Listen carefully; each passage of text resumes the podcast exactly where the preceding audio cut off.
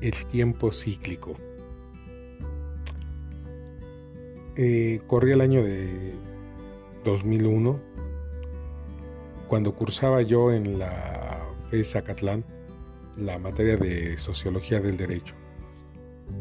Y uno de mis profesores, el ahora doctor Jesús Aguilar Altamirano, nos decía que la historia juega un aspecto cíclico, pero no como círculo, sino más bien como una espiral en el que va evolucionando respecto a ciertas condicionantes.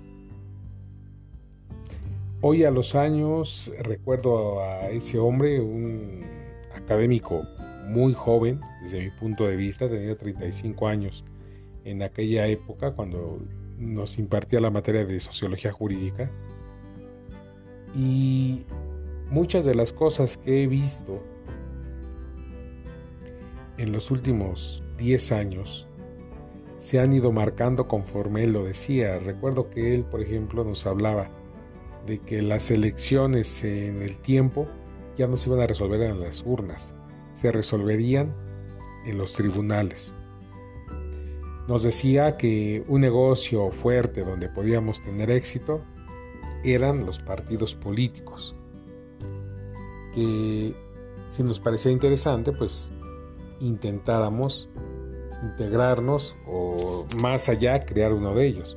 Recuerdo que en esa época estaba muy marcado el tema del verde ecologista por el apoyo con Vicente Fox. Estoy hablando del año 2001. Recientemente Vicente Fox había llegado al, al poder primer presidente eh, diferente a los gobiernos periodistas.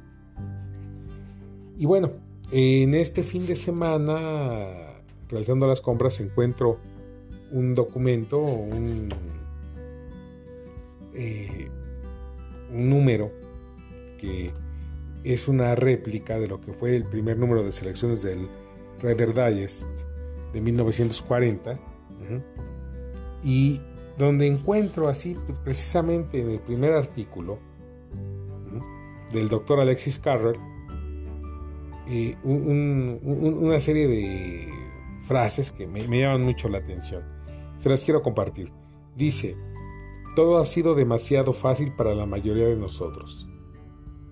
Todo viviente ha ambicionado una existencia de fin de semana inglesa, unas vacaciones de jueves a lunes, con un mínimo de esfuerzo y un máximo de placer. Las diversiones han sido la aspiración nacional. Darse buena vida. Nuestra principal preocupación. La vida perfecta, como la entienden el promedio de los jóvenes o los adultos, es sucesión de diversiones, películas, programas de radio, fiestas y excesos alcohólicos y, eróticos. Este sistema de vida indolente e indisciplinada ha agotado, ha agotado nuestro vigor individual y puesto en peligro nuestra forma democrática de gobierno. Nuestra gente necesita con urgencia nuevos aportes de disciplina, de moralidad y de inteligencia.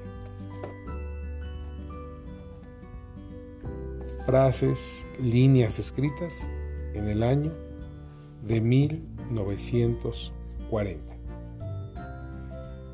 Hoy, 60 años después, bueno, no, que 60, 80 años después, nosotros podemos visualizar esa aplicación.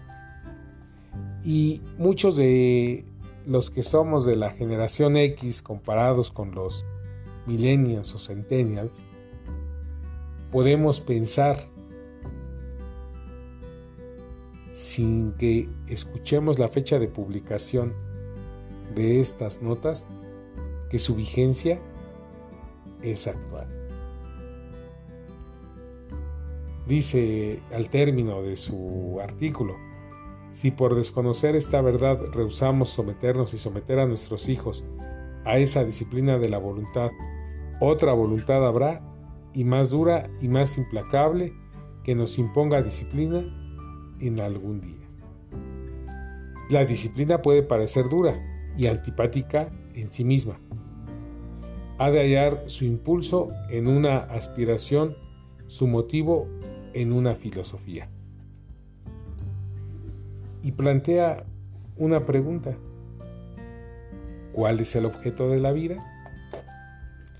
Un tema que se aborda desde las perspectivas filosóficas, un tema que se aborda desde las perspectivas de negocios, cuando hablamos de, bueno, cuál es el propósito, el objetivo de una organización, y que no hace más que llevarnos a ese planteamiento que mi profesor Jesús Aguilar Altamirano hacía hace 20 años.